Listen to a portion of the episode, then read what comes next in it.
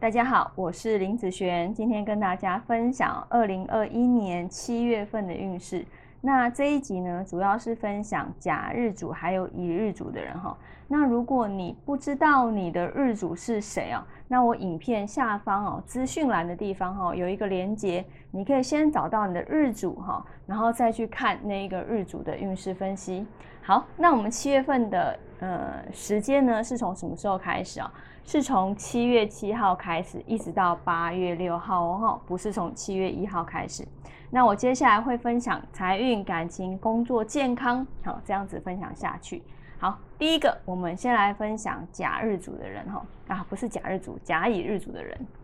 好，那在财运方面呢，哦，这个月其实呃木日主的财运没有很好哦，你会突然会想要就是有赚钱的冲动。哦，想要多赚一点钱哦，或者是你有一些想要去赌一把哦的一些天马行空、不切实际的想法，但是你要知道，理财是需要规划的。哦，没有规划的理财就只有随波逐流。哈，那个人说有赚钱的机会，你马上就相信了哈。所以，呃，你要注意哦，不要被人家骗哦，而你自己不知道。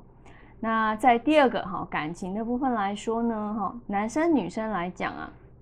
这个月的感情运其实哈也不是很好哈。那有感情的朋友呢，哈就是有另外一半的朋友，好那情绪好会特别的敏感，等于说你的情绪起伏会很大。那双方的意见有时候太多，或者是不愿意照着自己的想法去做，好可能上一秒还好好的。下一秒马上就开战了哈，所以有时候那种呃情绪化不要那么快说出口，你可能忍个一分钟哦，你再再想要怎么去讲，好，那讲出来的话哈也会不太一样哦。好，那单身的朋友呢，你要注意，就是这个月或许有人对你有兴趣，或者是说哦你爱慕的对象，呃你有爱慕的对象啊，不是你。对人家没感情，就是别人对你没有太大的感觉，哦，就是这个桃花本身它可能有点问题，好，总之看起来感情好像有，但是没有想象的好，好，所以我会建议再多等等，好，现在先当朋友啦，那我们看下个月的运势怎么样再说哈。那以工作运来讲呢，这个月的工作运其实是一个平稳的现象，好，那。呃，上班啊，你很容易啊，没有精神，甚至啊，你吃完早餐就想要下班了啊。你对做事情提不起那个兴趣啊，你就想要在家里躺平哈，或者是找个安静没人的地方待着，你也会觉得开心哈。那这个月不要求你努力积极啦，你只要每天把该做的功课做完好就可以了。那以健康方面来说呢？